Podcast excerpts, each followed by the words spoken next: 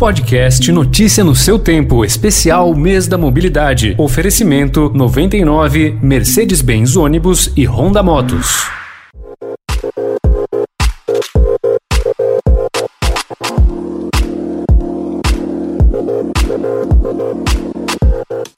Para começar a edição de hoje, primeiramente vamos voltar ao passado.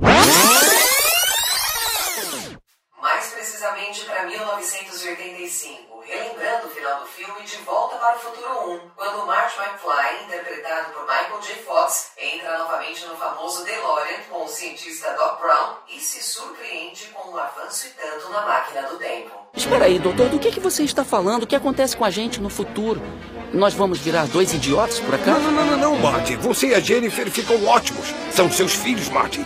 Alguma coisa tem que ser feita em relação a eles.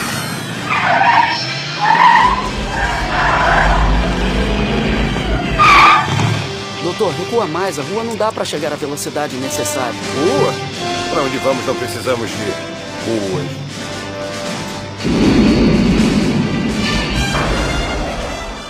E o DeLorean levanta voo. Mas deixemos a ficção de lado e vamos ao Japão, onde o futuro chegou para valer após um bem-sucedido teste de carro voador com uma pessoa a bordo. O veículo realizou um voo de quatro minutos em uma área fechada na cidade de Toyota. A empresa responsável pelo feito chama-se SkyDrive e o sobrevoo aconteceu no mês passado. O modelo SD-03 foi capaz de subir a uma altura de 2 metros.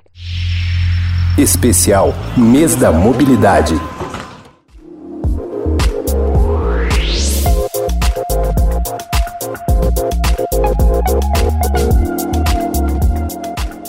Edson Oricaça, vice-presidente da Associação Brasileira de Engenharia Automotiva, traz mais detalhes sobre o carro voador japonês. O veículo utilizado né, foi um protótipo, né, e o formato dela é muito parecido com um drone, um drone é, gigante nesse caso. Né. Funcionou muito bem, era um teste num lugar fechado, né, controlado, por um período bastante curto.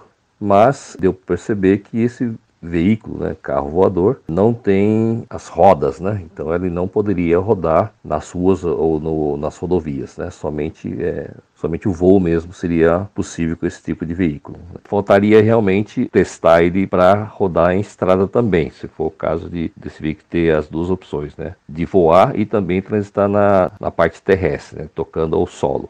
Segundo a SkyDrive, o piloto estava nos controles, mas um sistema auxiliado por computador ajudou a garantir a segurança do voo. Edson acredita que os carros voadores realmente fazem parte da evolução dos nossos deslocamentos, mas explica que um dos grandes desafios para que isso se concretize é conseguir a estabilidade necessária com passageiros a bordo. Entendemos que esse tipo de veículo é, seria realmente futuro da mobilidade nas grandes cidades. Apesar que esse, esse protótipo funcionava como um drone, e dá para perceber o seguinte, que a grande dificuldade do drone, eh, a gente sabe que seria o equilíbrio, né? Porque o drone com câmeras de filmagem somente não tem esse problema de, de se movimentar dentro do, do, veículo, então não perde muita estabilidade. Porém, com o passageiro, sim, isso aí é bastante sensível, né?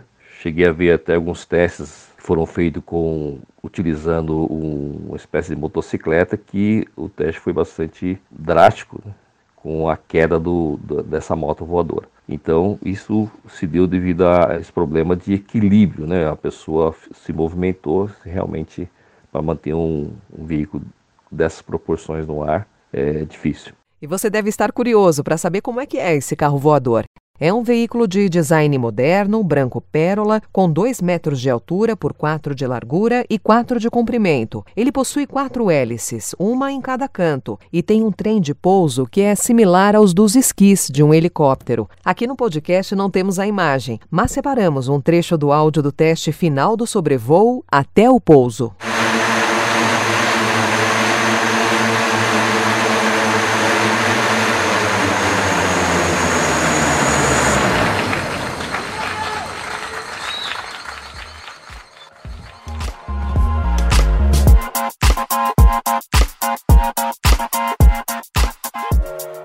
E depois desse teste, quais seriam os próximos passos? Fizemos a pergunta a Edson Oricaça, vice-presidente da Associação Brasileira de Engenharia Automotiva. Como essa filmagem né, desse teste foi bastante curto né, e no ambiente controlado, é claro que testes vão ser necessários em, em grandes centros, inclusive colocando alguns veículos voadores né, para ver como é que funciona como fosse um trânsito real. É claro que esse teste uma cidade como Tóquio, por exemplo, tem as suas características, né? É uma cidade com infraestrutura mais organizada, as ruas são mais retas, né? Acredito que para cidades que onde houve uma espécie de inchaço, né? Onde as ruas não são quadrangulares, né? são de formas assim bastante curvas e tudo mais, como é o caso assim, da periferia da Grande São Paulo, por exemplo, uh, torna-se bem mais difícil fazer esse tipo de controle do, do trânsito, né?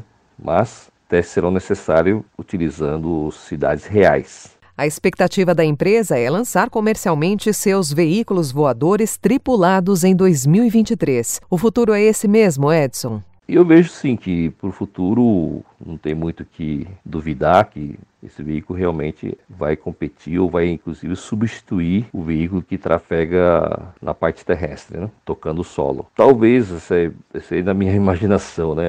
esses veículos com hélice, né? Como fosse um drone, realmente causam um certo desconforto ou questão de segurança. Né? Essa hélice realmente pode né, causar algum acidente. Eu acredito que essa propulsão vai ter que ser melhorada para que não haja ou não tenha esse risco e o perigo de dessa hélice entrar em contato com as pessoas, né? No caso do Brasil, isso aí eu acredito que vai demorar um pouco mais. Tráfego aéreo do Brasil, né, é mais complicado porque não teve um planejamento geométrico, né, das ruas e isso aí realmente dificulta bastante a, o trânsito né, do, desse tipo de veículo ou aeronaves. Especial Mês da Mobilidade. Mobilidade.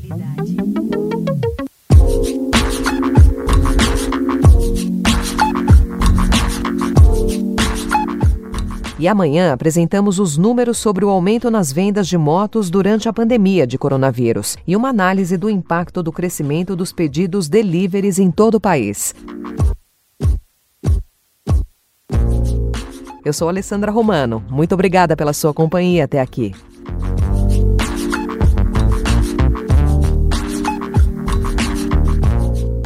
Podcast Notícia no seu tempo, especial Mês da Mobilidade, foi apresentado por 99, Mercedes-Benz Ônibus e Honda Motos.